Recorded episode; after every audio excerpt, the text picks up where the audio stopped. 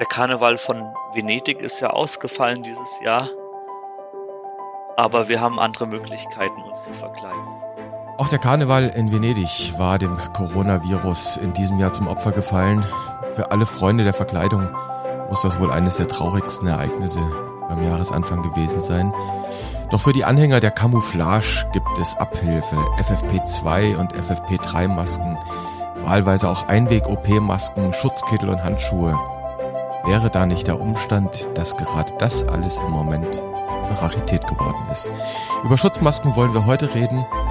Und für das Ende dieser Episode haben wir uns wieder eine kleine Überraschung aufgehoben. Und damit herzlich willkommen zum Corona-Update. Es ist Freitag, der 3. April. Wir, das sind Martin Scherer, der Präsident der Deutschen Gesellschaft für Allgemeinmedizin und Familienmedizin der DGAM und Direktor des Instituts und Poliklinik für Allgemeinmedizin am UKE in Hamburg. Und ich bin Dennis Nöser, stellvertretender Chefredakteur und Nachrichtenchef der Ärztezeitung aus dem Hause Springer Medizin. Guten Morgen, Martin Scherer in Hamburg. Guten Morgen. Herr Scherer, zwei Dinge müssen wir heute vorab erst einmal klären. Die erste Sache, besitzen Sie Schals? Ich muss zugeben, diese Frage habe ich nicht kommen sehen. Aber ja, ich besitze Schals. Okay, das ist schon mal wichtig zu wissen. Und dann darf ich verraten, dass Sie ursprünglich ein Hesse sind. Was ist, wenn ich jetzt Nein sage? Ja, Aber ja, ich bin Hesse. Jetzt wäre es dann eh raus gewesen. Okay. Zur letzten Frage. Hier in Hessen hat Fasching bekanntlich eine gewisse Tradition. Waren oder sind Sie ein Narr, ein Jeck, ein Karnevalist? Wahrscheinlich bin ich öfter ein Narr, als mir lieb ist, aber mit Fasching oder Karneval habe ich nicht viel am Hut. Dann sind Sie also da oben an der Küste relativ gut aufgehoben. Äh, anders gefragt, so hin und wieder verkleiden, wie halten Sie es damit? Ich habe einen guten Freund und Kollegen, der macht hin und wieder Kostümpartys. Das ist die einzige Ausnahme. Okay, dann kommen wir noch mal zum Schal zurück. Wann haben Sie zuletzt einen umgehabt? Also Seitdem Yogi Löw zum Vorbild des Schaltragens geworden ist, trage ich selber keine Schals mehr. Ihm haben wir es ja zu verdanken, dass Männer mit hauchdünnen Schals in wohltemperierten Räumen auftauchen. Der Schal ist nicht mehr nur Schal, er ist zum Accessoire geworden, zum Statement, vielleicht sogar zum Spiegel der Seele. Da bin ich raus. Ich trage ihn nur noch zum Skifahren.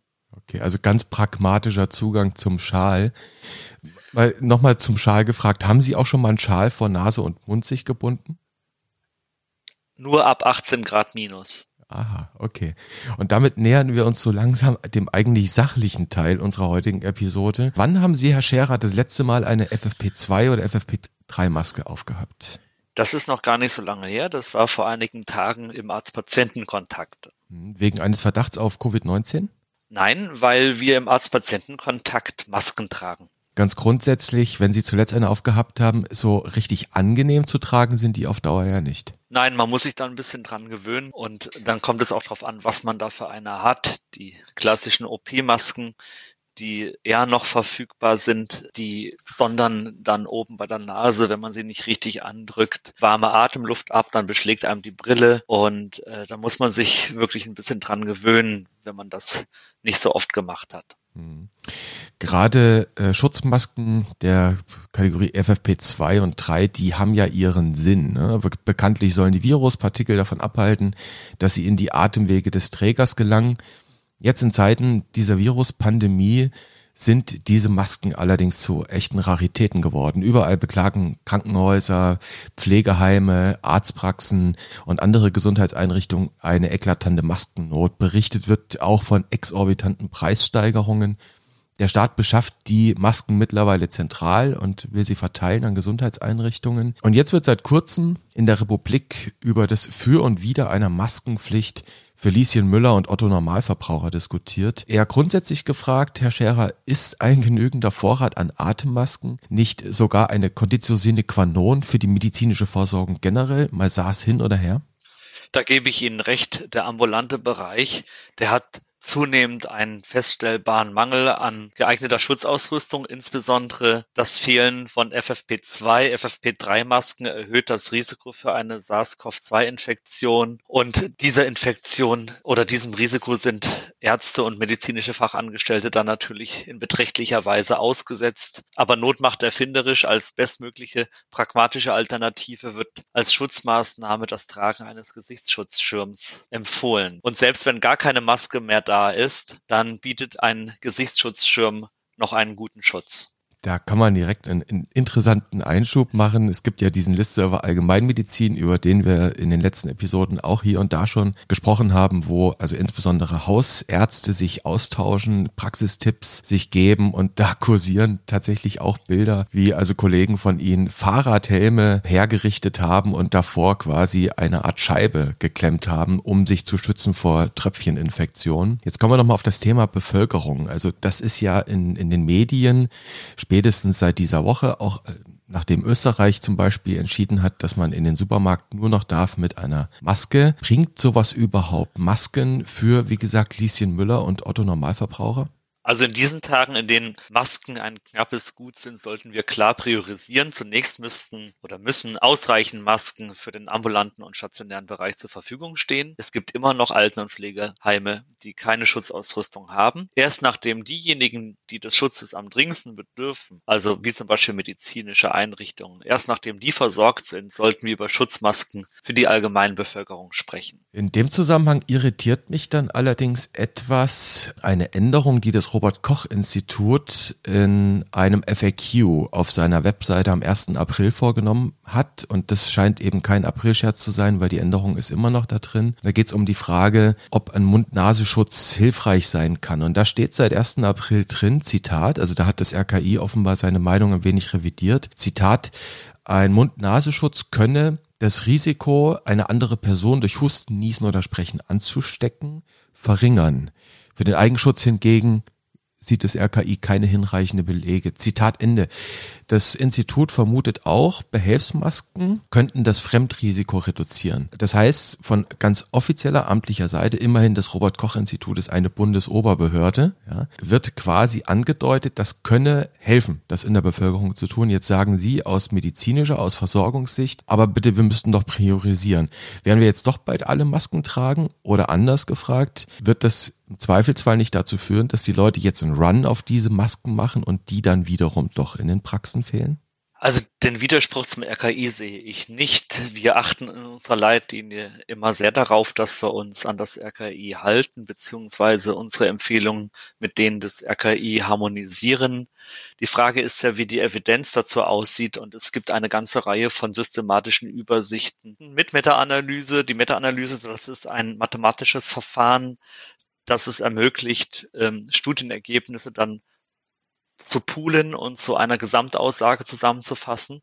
Es gibt eine ganze Reihe solcher Arbeiten, die sich mit Handhygiene und oder Gesichtsmasken zur Verminderung einer Übertragung befassen. Im Fokus dieser Studien stehen Influenza-Infektionen, zum kleinen Teil aber auch Infektionen mit SARS-1-Viren und die aktuellste systematische Arbeit ist eine größere von Hastings et al. Patrick Saunders Hastings erschien im Journal Epidemics in 2017 Effectiveness of Personal Protective Measures and Reducing Pandemic Influenza Transmission. Und da kann man schlussfolgernd sagen, auch über alle Studien, die es zu diesem Thema gibt. Es ist im Grunde genommen die Kombination aus beidem. Die Kombination aus einer effektiven Händehygiene und einem Mund-Nasenschutz. Beides zusammen ist geeignet, Übertragungen zu vermeiden.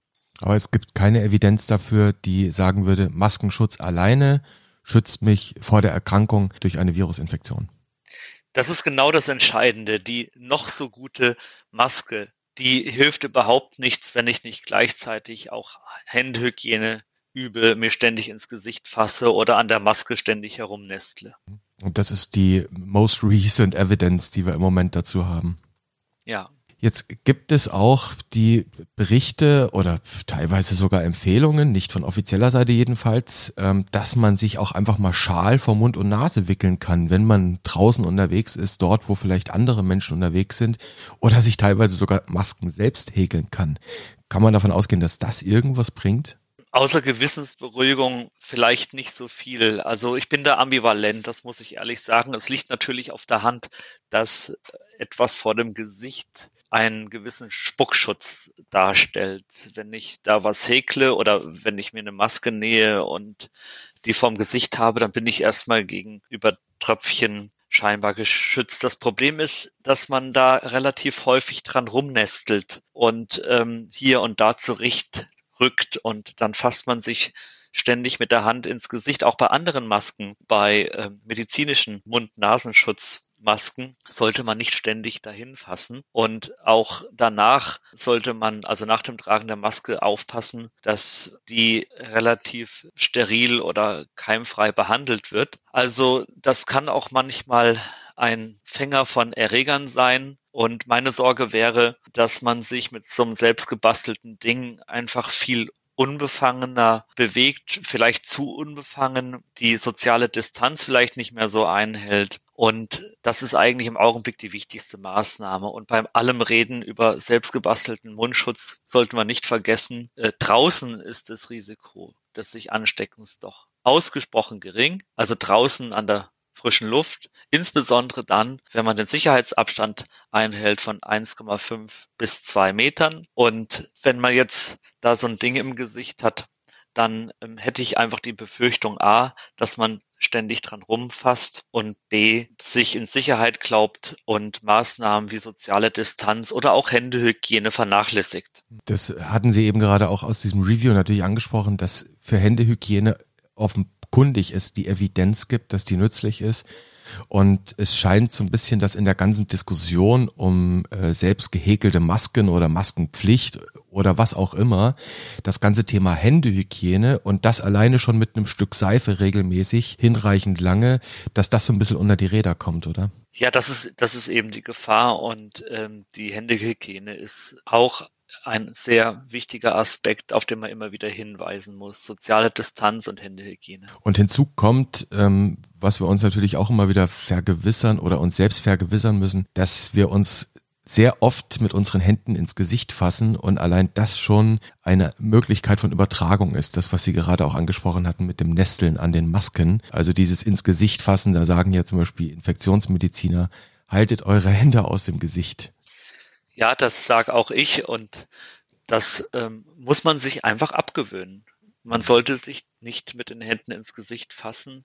Ich bin von einem Journalisten oder Redakteur kürzlich gefragt worden, soll man sich denn vielleicht das Gesicht noch auf besondere Art und Weise waschen? Brauchen wir noch eine besondere Gesichtshygiene? Weil sich ja viele Leute hin und wieder ins Gesicht fassen. Darauf war meine klare Antwort, nein, wir brauchen keine besondere Gesichtshygiene. Wir sollten uns das einfach abgewöhnen. Mhm einfach nicht ins Gesicht fassen. Und dessen muss man sich auch erstmal bewusst werden, wie oft wir uns regelmäßig eigentlich ins Gesicht fassen.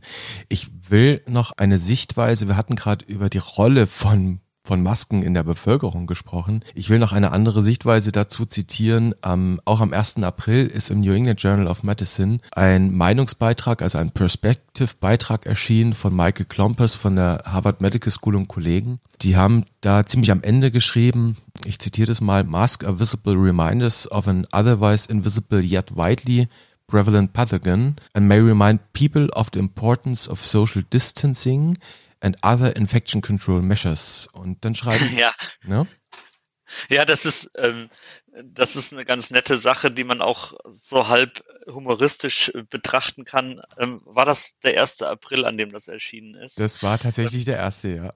Also es ist natürlich, da, da ist ein wahrer Kern dabei, so nach dem Motto, wenn ich einen mit Maske sehe, halte ich Abstand. Wenn ich selber äh, mich in Sicherheit glaube, weil ich ja geschützt bin, eine Maske aufhab und keine soziale Distanz halte, dann führt vielleicht die Maske dazu, dass ein anderer Angst vor mir kriegt und dann soziale Distanz hält. Das ist ähm, ein leicht humoristischer Nebenaspekt, der aber schon auch einen wahren Kern hat. Aber daraus sollte man jetzt nicht die Empfehlung ableiten, dass jeder eine Maske tragen sollte, damit wir alle Angst voneinander kriegen. Wir, wir hatten schon über die, über die Priorisierung der Maskenzuteilung gesprochen. Das haben Sie eingangs relativ deutlich gesagt, dass wir bitte erst einmal die Gesundheitsberufe unter anderem damit ausstatten müssen. Die brauchen die jetzt am dringlichsten. Das wird ja auch versucht zu tun.